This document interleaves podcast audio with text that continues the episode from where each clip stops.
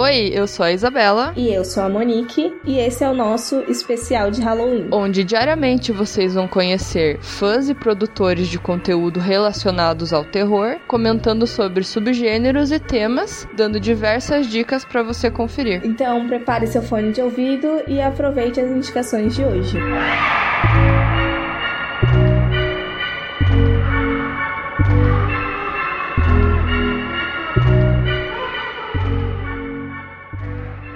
eu sou a Monique e, como alguns devem saber, sou co-host junto com a Isa aqui no Horrorizadas. Mas caso você tenha caído aqui de paraquedas e ainda não conhece o nosso podcast, já deixe o convite para ouvir nossos episódios anteriores, onde conversamos sobre diversas produções desse cinema de terror mais independente, meio desconhecidão, que a gente ama consumir e discutir. Feito jabá, vamos ao que interessa. Dentre os diversos temas que separamos para esse especial, eu acabei ficando com as bruxas. No começo me parecia uma tarefa relativamente fácil, até eu notar que eu não tinha consumido tantas produções relacionadas. Apesar de ter uma forte noção de quem são essas figuras mágicas que permeiam o nosso imaginário desde os primórdios da humanidade. Eu não pretendo fazer aqui uma análise histórica das bruxas ao longo dos anos, até porque não tenho propriedade alguma para falar sobre isso, mas vou me arriscar analisando as características dessas personagens dentro do cinema. E quanto a isso, acho importante ressaltar dois pontos. O primeiro é que as bruxas não são exclusividade do terror, por mais que tenham sido exploradas majoritariamente dentro desse gênero, e isso vou tentar deixar claro conforme for desenvolvendo o próximo ponto, que é: as bruxas sofreram grandes mudanças representativas conforme o tempo. E esse é um fato que me chama muita atenção porque é quase impossível desassociar a figura da bruxa do feminino. Ou seja, essas mudanças de estereótipos não são somente repaginações e atualizações de um conceito antigo, mas também um reflexo evolutivo da figura da mulher perante a sociedade, como ela é vista, entendida e representada.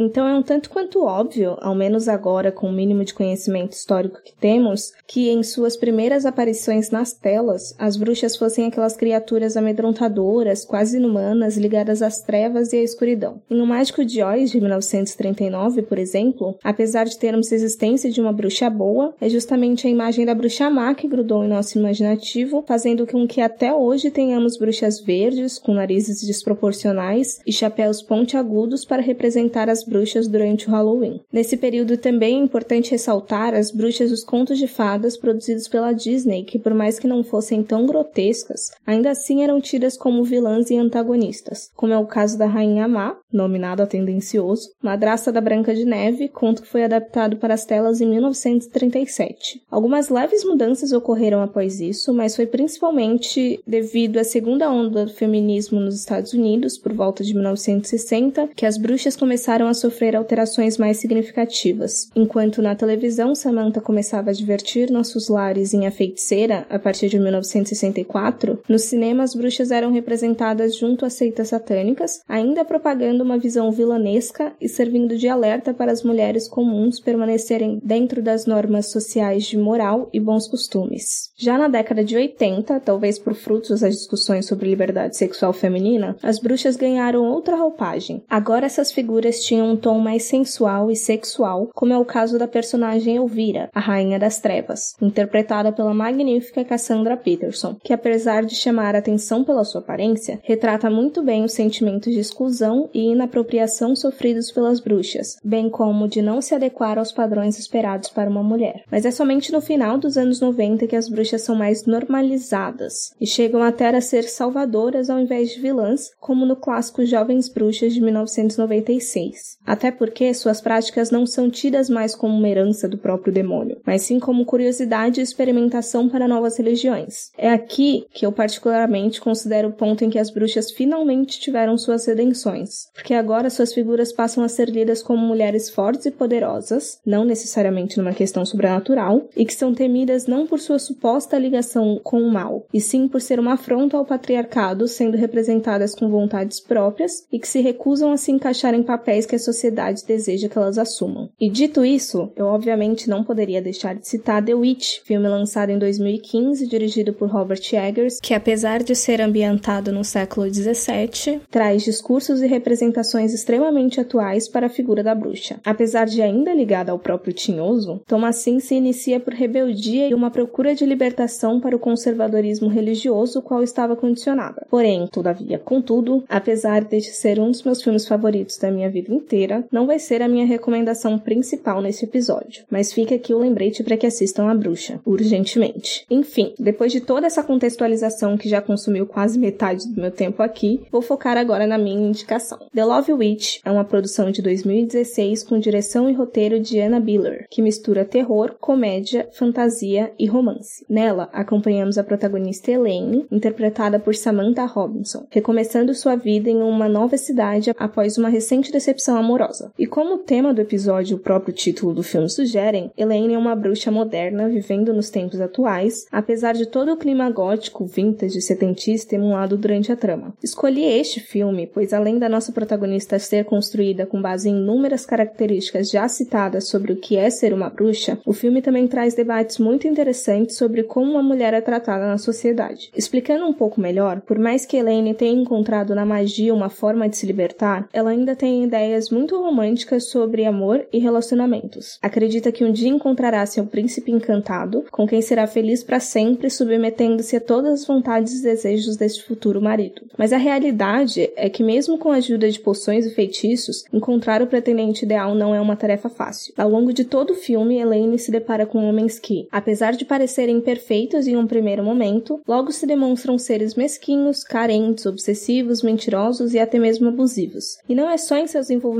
amorosos que isso acontece. Seu histórico familiar, seu professor de magia e outros tantos homens que a rodeiam nos sugerem que toda essa personalidade construída por Elaine nada mais é do que um reflexo de como as figuras masculinas presentes em sua vida fizeram acreditar que é assim que ela deveria ser e agir. A suposta liberdade sexual feminina também é um ponto importante na trama, pois levanta a discussão sobre o quanto deste comportamento, ao menos em Elaine, é um desejo inato da nossa protagonista e quanto é uma concepção errônea que acaba por contribuir ainda mais com sua hipersexualização e objetificação. Mas não se preocupem que, por incrível que pareça, eu não dei grandes spoilers sobre o filme. The Love Witch é uma intensa e divertida jornada sobre conceitos de bruxaria, feminilidade e poder, que brinca muito com dualidades relacionadas ao feminino e que somente assistindo é possível compreender e aproveitar ao seu máximo. E para finalizar, caso não tenham se contentado com as dicas dadas até o momento, vou citar outros filmes que acho interessante para compreender mais sobre bruxas e todos os outros elementos que as rodeiam.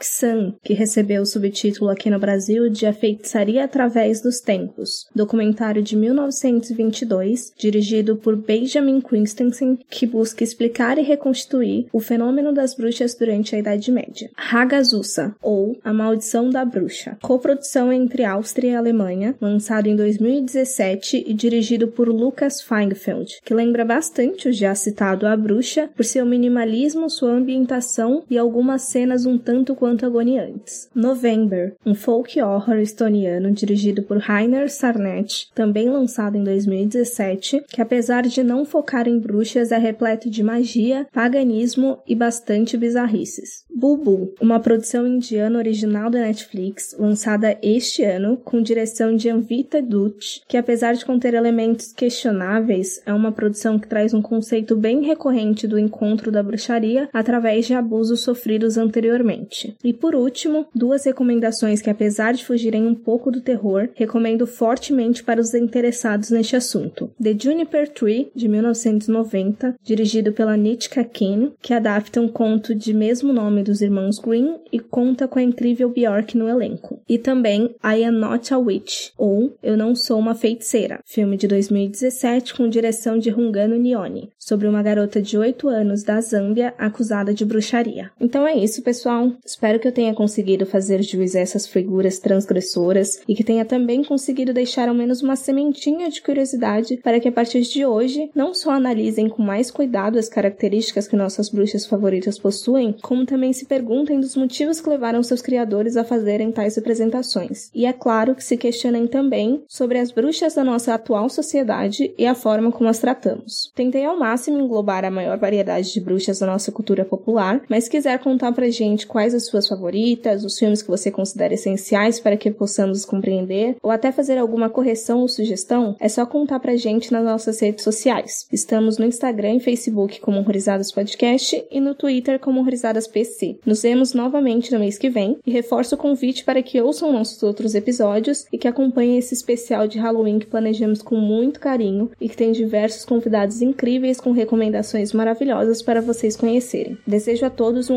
outubro cheio de terror e um ótimo Dia das Bruxas. Tchau, tchau!